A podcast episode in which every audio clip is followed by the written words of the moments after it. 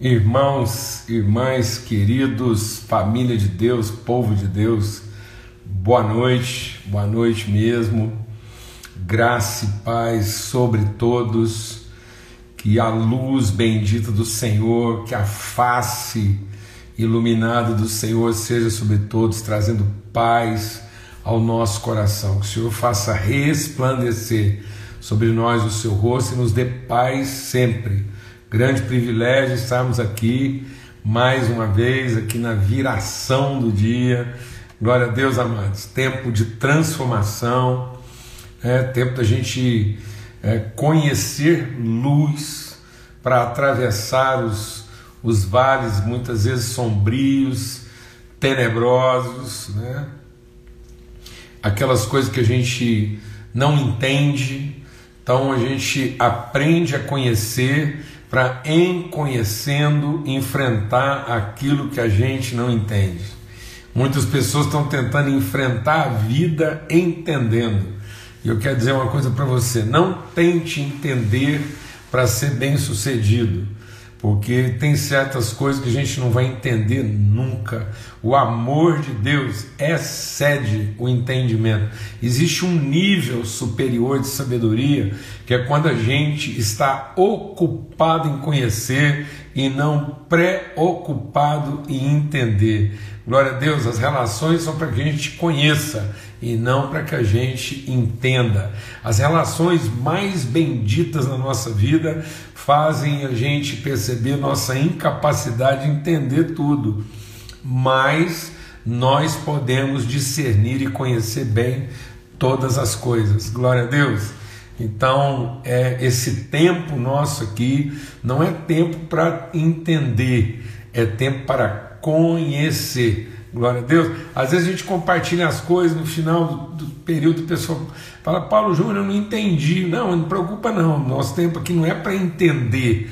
O tempo aqui é para conhecer. A gente vai comungando, vai compartilhando, vai repartindo, vai desfrutando, comungando o mesmo Espírito e aí isso vai gerando conhecimento.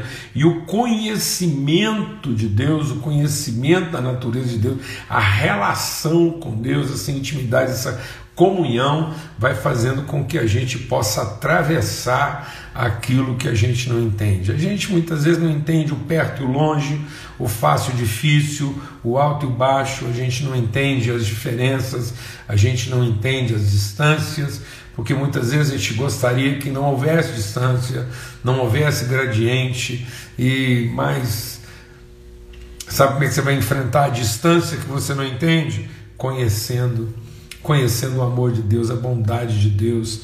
Glória a Deus. Aí, Marcos, amplexos fraternos, aí, tá vendo? Amplexos fraternos é uma coisa que muita gente nem entende, mas os amigos conhecem, independente se é amplexo, se é abraço, né, se aperto, tá bom?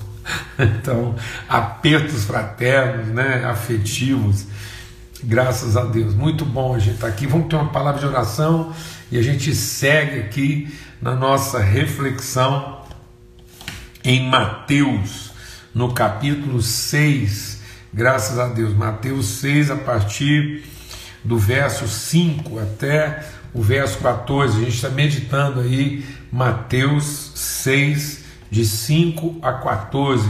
Né? A nossa reflexão está tá acontecendo e vai até sexta-feira é, em torno né, e dentro daquilo que é a chamada oração do Pai Nosso, né? Jesus nos ensinando a orar. Deixa Deus ministrar o nosso coração antes da gente orar aqui agora.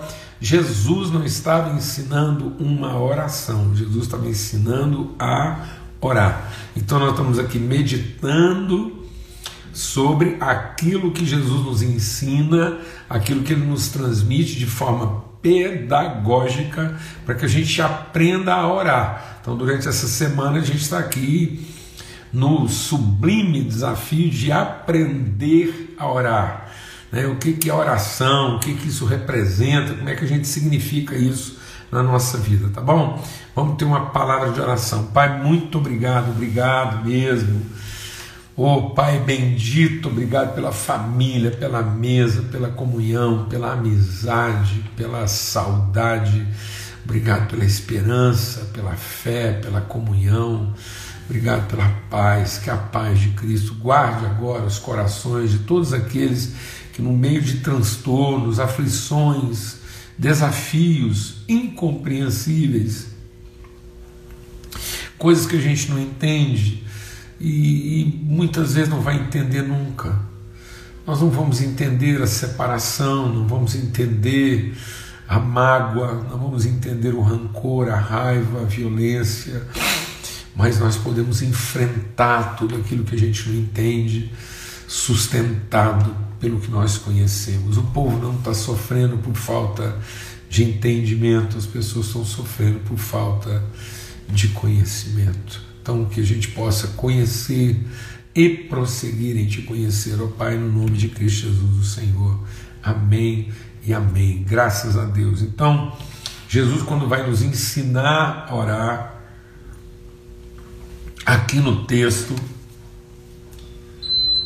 ele está dizendo que quando as pessoas não compreendem bem essa questão da oração, elas podem confundir oração com devoção, né? com, com essa coisa assim do devoto, né? do religioso. E, e às vezes a gente pensa isso. Então Jesus diz: olha, cuidado para que vocês não pensem né, e não vivam como os religiosos que, que, que fazem desse tempo deles de devoção uma forma de alcançar algum tipo de reconhecimento, de chamar a atenção, de serem vistos, de serem percebidos. Então, a oração não é um, um esforço devocional para finalmente ser percebido não, não é isso. E também ele diz daqueles que são os ignorantes, né? daqueles que agem é, por impulso, agem de maneira instintiva. Ele diz: olha, os gentios, quem são os gentios? São aqueles que não têm conhecimento. E aí eles vêm eles só entendem oração pelo lado da súplica, então eles estão sempre tratando as questões básicas, né? as questões assim mais elementares, estão sempre lá falando das necessidades, daquilo que falta, dos problemas, das dificuldades. Então, é, é, o, o, religioso quer fazer parecer né, aquilo que ele não é, e o ignorante quer tornar o problema mais grave do que muitas vezes ele realmente é. Não que o problema não seja grave. Então a gente tem falado muito sobre isso aqui, né? A gente tem falado bastante sobre essa questão da gente ultrapassar o limite. O ignorante, ele tem uma, uma, uma percepção instintiva, ele age pelo instinto, ele, ele, ele, ele trata com Deus no limite da sua necessidade. Então, Deus é a teta dele, né? ele só consegue pensar em Deus na, na, na, expectativa de ter sua necessidade satisfeita. Esse é o, é o gentio. E isso, isso não está é, errado, né? isso não está de, de todo errado, porque é, é, é, a, é a forma que ele tem, é a súplica, é o clamor. Pronto, mas Jesus diz: olha, então não seja esse gentio que está lá na forma dele. Né?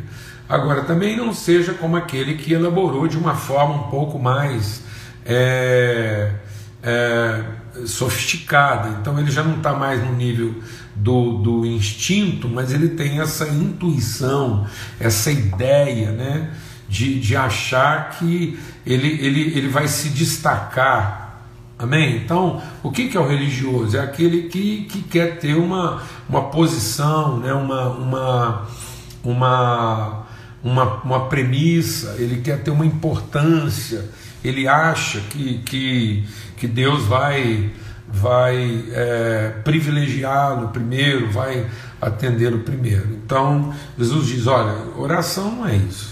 Né? Então, existem essas formas religiosas, então existem essas coisas, essas, esses movimentos e tal, mas ele diz assim: mas vocês não farão assim. Então, você quer entender o que é, oração? Então, oração, ela, ela lembra que a gente está falando aqui, né? Eu, eu, eu, acho tão bom a gente poder repetir certos conceitos, que isso vai fortalecendo. Então, tá vendo? A primeira coisa que Jesus diz que a oração não é definida a partir de um que como. A gente está sempre insistindo nisso. É, o, o diabo fez a gente pensar que a vida se define a partir das práticas, né, da ordem. Então, se eu estabelecer uma determinada ordem, eu vou alcançar uma natureza. Então, a partir do que eu faço, eu me torno. Não, é a consciência de quem nós somos que vai definir aquilo que eu vou fazer. Então, Jesus diz que a primeira coisa que nós precisamos definir né, para discernir, para conceituar oração de forma própria, é um onde quem. Tá vendo? Então, não é, a oração não é um que como. A oração é, antes de tudo, um onde quem. Então, entra na tua interioridade. Então, para eu ter certeza que eu estou vivendo uma vida de oração, que aquilo que eu estou me colocando para vivenciar é oração, então é a partir do lugar e não a partir do rito e nem da necessidade. Então não é a ênfase, deixa Deus ministrar o nosso coração. Então não é a ênfase da súplica, não é o desespero. Nós não vamos sensibilizar Deus pelo desespero e nem a sofisticação do rito. Então tem gente que hoje coloca uma dificuldade para as pessoas, que se elas errarem no rito, se elas errarem no endereço, se elas errarem no culto, aí não vai dar certo. Que bobagem, gente. Que, que, sabe, isso, isso, isso, isso é, é, é, é, isso é cruel, porque isso, isso reduz a pessoa Deus é uma condição tão mesquinha, tão, tão empobrecida, tão esvaziada, né? um Deus assim que, que se o problema não for muito grave ele não sensibilize, então nós temos que ir lá explicar nos detalhes, porque senão é uma insensibilidade da parte de Deus e depois, assim, se não acertar na, no tom da música, qual que é a música certa, né? Qual é o tipo de oração? Não, você, não, o jeito que você está orando está errado. Eu vou te ensinar um jeito de oração, você tem que falar assim as palavras. Então, isso é que é espiritual. Senão, você não vai conhecer Deus. Meu Deus do céu. Isso é uma crueldade. Porque isso é uma, isso é uma desconstrução isso é uma violência, isso, isso é um assédio moral que desconstrói a, a figura de Deus como Pai, né? essa coisa que, que, eu, que é de uma elite. Que, que acerta no horário, acerta no endereço, acerta no rito, caso contrário, Deus até ignora. Não, amados. Pelo amor de Deus, Deus olha o coração. Por isso, quando eu desço lá na profundidade do meu coração, a oração é uma coisa no quarto, na interioridade.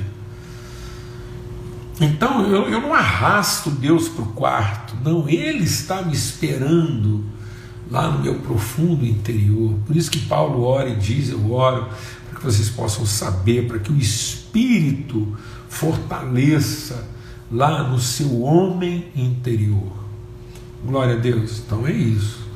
Então aí Jesus está dizendo, olha, isso é oração. Então oração é uma conversa com o Pai, não é uma reza, não é uma, uma súplica, um clamor para a divindade. Então eu preciso entender que a, a vida de oração ela difere um pouco da súplica, do clamor, né, do, do, até do louvor, porque ela é uma relação de natureza. É quando pai e filho se encontram para se conhecerem melhor. Amém? Oração é para que o filho conheça o pai da mesma forma como o pai conhece o filho. Então Deus está esperando para esse encontro, né? essa, essa relação de conhecimento, de comunicação de virtude. Por isso que quando for orar, entra no teu quarto para falar com quem? Com o seu pai. E isso não é uma coisa misteriosa, né? mas ela é íntima. E ele que te vê, te conhece, Deixa Deus ministrar o seu coração. Quando ele está falando aqui de recompensar, não é uma recompensa no sentido de um prêmio, é uma recompensa no sentido de uma correspondência. Quando a gente procura Deus na, na interioridade, no quadro da intimidade, há uma correspondência, uma corresposta. Do mesmo jeito que Deus quer que nós respondamos a Ele, Ele também é o Deus que responde. Então não é resposta no sentido de reconhecimento e nem é resposta no sentido de favor, é resposta no sentido de correspondência. Então agora eu uma relação com Deus correspondente?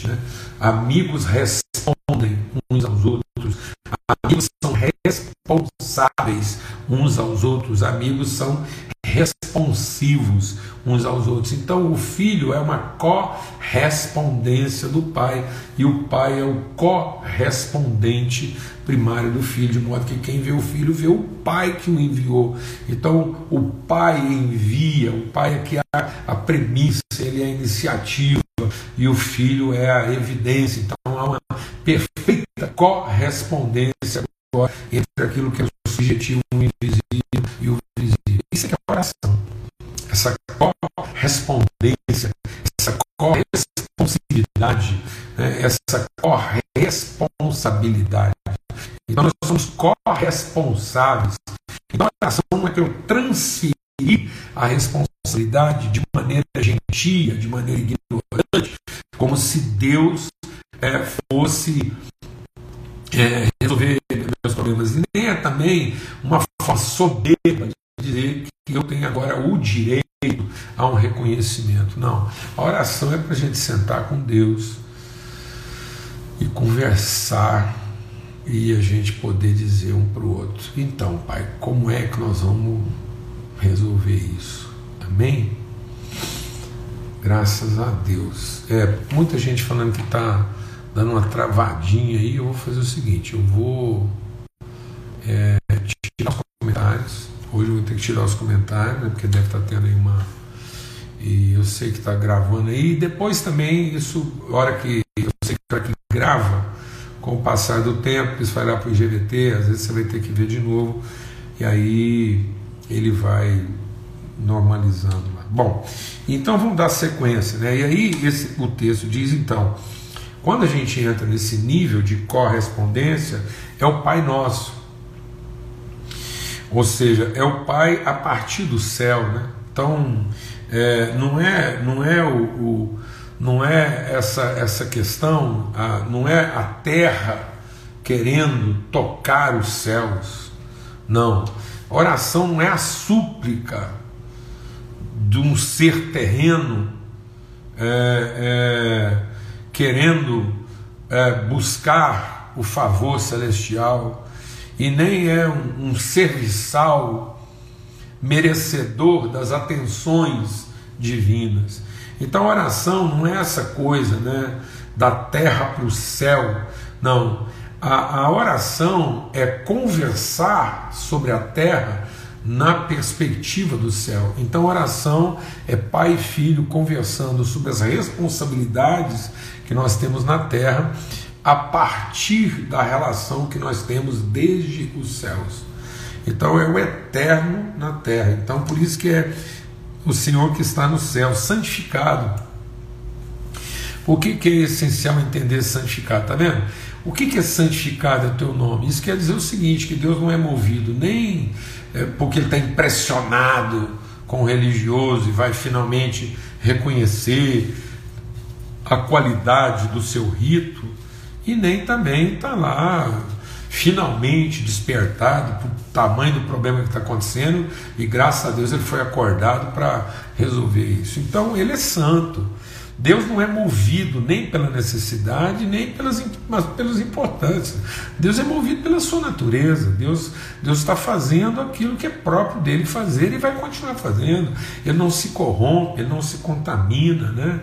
ele não é seduzido. Ele não é seduzido nem pelo desespero e nem é seduzido pela, pela, pela, pelo magnífico. Amém?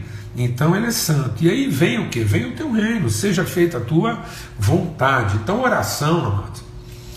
Oração não é buscar uma experiência de poder. A gente tem insistido isso aqui. Oração é para que finalmente o, o gentio né, busca o ignorante, ele busca o poder que ele não tem. No que? Na súplica, no clamor. E o religioso? O religioso busca o poder que ele acha que merece, no rito. O, o, o, o homem de Deus, o filho de Deus, a mulher de Deus, a filha de Deus, ele não está buscando nem o poder que ele acha que merece e nem o poder que ele acha que precisa. Ele, ele está buscando conhecer qual a vontade do Pai, porque ele já sabe que é, é, a vontade do Pai prevalece sobre o poder da divindade.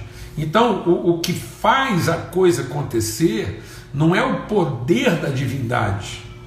O que faz acontecer é a vontade do Pai.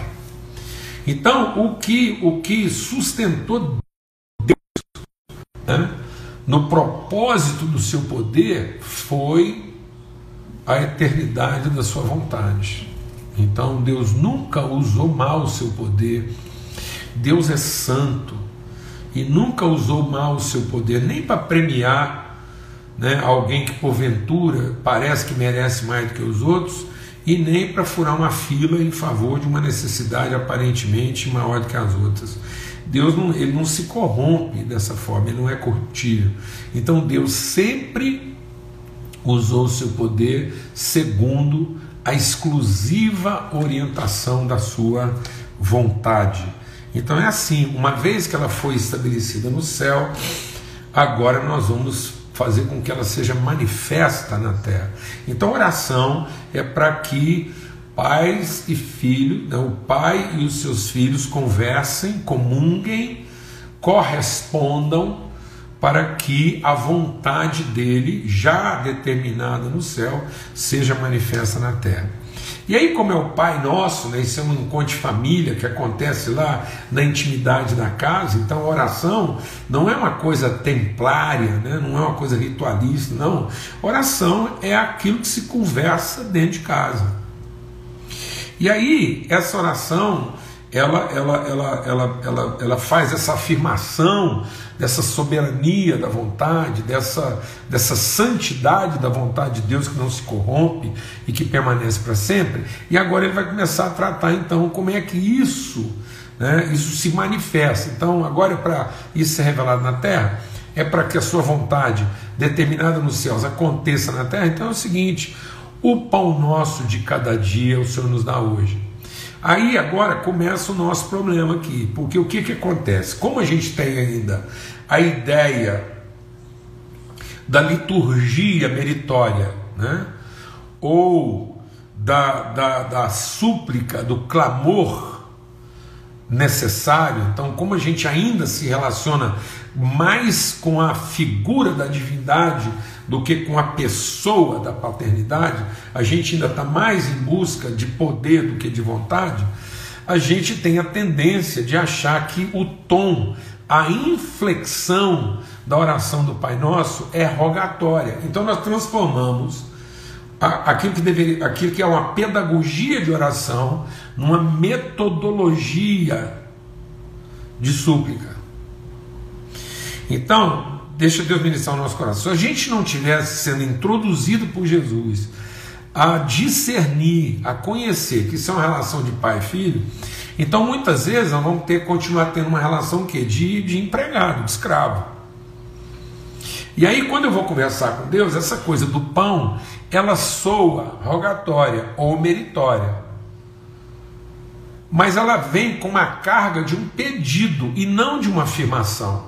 Então, ou eu estou pedindo aquilo que eu julgo que mereço, ou eu estou pedindo de maneira desesperada aquilo que eu julgo ser é, a minha necessidade mais elementar. Sendo que, na verdade, essa, essa palavra do pão é para que a gente entenda que aquilo que são as nossas necessidades, aquilo que vai dar sustentação aos processos já está resolvido. Então, isso é como uma mesa de gente adulta. Então a palavra de Deus diz assim: Jesus diz assim: Vocês serão meus amigos se eu fizer o que vos mando. Aquele que guarda os meus mandamentos, esse me ama. Então nós temos tanta dificuldade com isso que a gente a gente não, não aguenta ter essa conversa difícil. Parece que para ter essa conversa nós estamos cometendo uma heresia. Então deixa o Espírito de Deus ministrar o nosso coração. Quando Jesus diz assim, que vocês serão meus amigos se fizerem o que eu vos mando, isso vale nas duas mãos. Ele está dizendo assim: vocês são meus amigos e fazem o que eu mando. Isso quer dizer o seguinte: porque eu sou amigo de vocês, eu também faço o que vocês mandam. Mas nós temos uma dificuldade com essa palavra manda, porque a gente está sempre pensando que essa palavra manda é um, é um mandatário no aspecto da ordem. A gente está sempre estabelecendo uma condição hierárquica e não uma relação consciente de natureza. Ou seja, isso é um imperativo da natureza, tanto que o tempo verbal, dessa, dessa, o tempo verbal desse, desse dar, ele é um imperativo, ele não é um, um rogatório. Então é o, o pão nosso dá-nos hoje. Ou seja, isso é uma afirmação, isso não é um pedido. Nós é que imprimimos essa carga rogatória, nós é que transformamos essa forma de orar como se a gente tivesse, oh Pai, dá o pão. Ou então a gente falasse de em tom arrogante, oh, Pai, dá o pão. Então, eu, ou eu sou o religioso, oh, Pai, aí dá o pão ou não? Ou então eu sou desesperado, gentio. Ô oh, pai, dá o pão. Não, isso é uma conversa, é, é uma conversa madura. Pai, dá o pão. Isso é um pedido, mas é um pedido de certeza de correspondência. Isso é uma mesa de gente madura, de gente educada. Porque eu sei que, da mesma forma como eu peço e ele dá, porque a gente pede como quem manda, porque é assim que amigos são, ele também sabe que tudo aquilo que ele me pede eu dou. Agora, por que, que a gente tem essa dificuldade de tratar com Deus na autoridade de pessoas que se conhecem e que se correspondem? Porque nós temos que imprimir uma carga rogatória ou meritória, porque quando Deus vem conversar conosco para também pedir alguma coisa, ele tem que rezar uma missa longa, porque senão a gente não entrega. Então a mesma liberdade que Deus não tem conosco, a gente não tem com Ele. Porque quando Deus faz uma oração, a gente é lento em responder, porque ou Ele tem que nos convencer de que Ele merece o que Ele está pedindo, ou Ele tem que nos convencer de que aquilo é realmente necessário. Então não é uma clareza de confiança. Porque se isso fosse uma relação madura, Deus chegaria para nós e diria assim: Paulo Júnior, dá o pão. Ele está pedindo ou está mandando? As duas coisas. E por que, que ele está pedindo? Porque é educado. Então está vendo, amado? A oração revela a nossa educação, revela a nossa gentileza, revela a maturidade do nosso trato. Então a gente nem é arrogante para chegar e pegar, só porque acha que é direito nosso. E nem também tem que ficar aí com essa mise-en-scène toda, entrando toda vez no desespero, para convencer de que realmente aquilo é necessário. É uma canseira, não amadurece nunca. Da mesma forma, Deus tem que ficar rodando a gente ele tem que ficar fazendo uma missa, Deus tem que ficar lá nos convencendo. Aí ele, quando finalmente revela todo o poder, a glória dele, e a gente vê que é Deus mesmo que está falando, então aí beleza, ele acaba levando. Ou então foi tão chocante, é tão grave a situação, que ele finalmente me convenceu. Nada disso, amados. Nós temos que ter conversas difíceis de modo mais fácil. De modo que quando Deus pede, Ele pede como quem manda, porque Ele diz assim: se as minhas palavras estiverem em vocês, tudo que vocês pedirem, eu vou fazer. Então isso é uma súplica? Ou isso é imperativo na relação de pessoas maduras que sabem exatamente o que estão pedindo, na certeza que vão encontrar correspondência segura para aquilo que foi pedido? Então eu vou falar a mesma frase, com três inflexões diferentes. Pai, dá o pão. Pai, Dá o pão. Pai, dá o pão. Está vendo, irmãos? Por isso que a letra mata e o espírito é que vivifica. A mesma frase. Numa você tem uma inflexão arrogante, você está reclamando um direito. Outro você tem uma, uma inflexão desesperada, como se você estivesse pedindo uma coisa que não é de ordem. E por fim, você está acessando aquilo que, na verdade, você sabe que é nosso. Não por direito e nem por necessidade. É nosso. Porque nessa família, todas as necessidades já foram satisfeitas. E aquilo que Deus coloca na nossa mão não é nosso direito, porque o pão é nosso. E se porventura o pai perguntar: por que você está pedindo pão? Que ele pode até perguntar. Aí você diz assim: para servir o meu irmão mais novo aqui que ele nem falar sabe. Então, quando a gente acessa o que é nosso, não é porque nós o merecemos por direito. E quando a gente acessa o que é nosso, não é também para resolver a nossa própria necessidade. Quando a gente finalmente pede ao Pai o que é nosso, sabendo que é nosso, é para que nós possamos, junto com Ele, fazer justiça na mesa. Amém, irmãos? Então, uma vez que o Pai é nosso, o pão já é nosso. O pão não se torna nosso porque eu pedi, nem porque eu acertei no culto e nem porque eu finalmente convenci o quanto que ele é necessário. Sabe por que, que o pão é nosso? Porque o Pai é nosso. Então, nessa mesa, o pão é nosso, porque é a mesa do nosso Pai e nós somos os seus filhos. Então, Pai, passa o pão nosso de cada dia, por favor, porque é educado.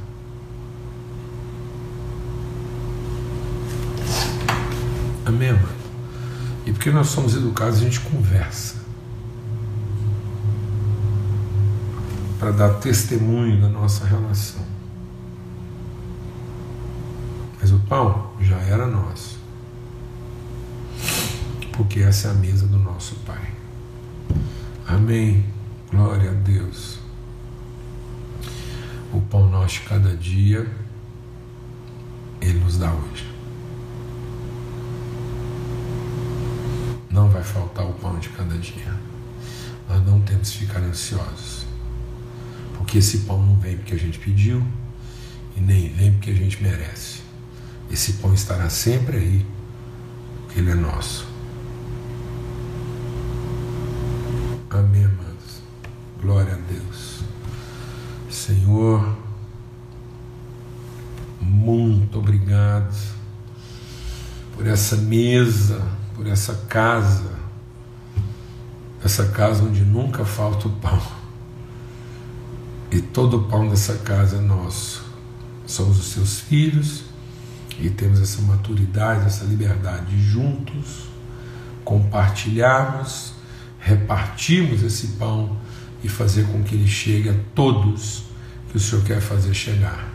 No nome de Cristo Jesus, o Senhor, que o amor de Deus, o Pai, a graça bendita do seu Filho e a comunhão do Espírito Santo de Deus seja sobre todos, hoje e sempre, em todo lugar. Até amanhã, se Deus quiser. Amém? Forte abraço para todos.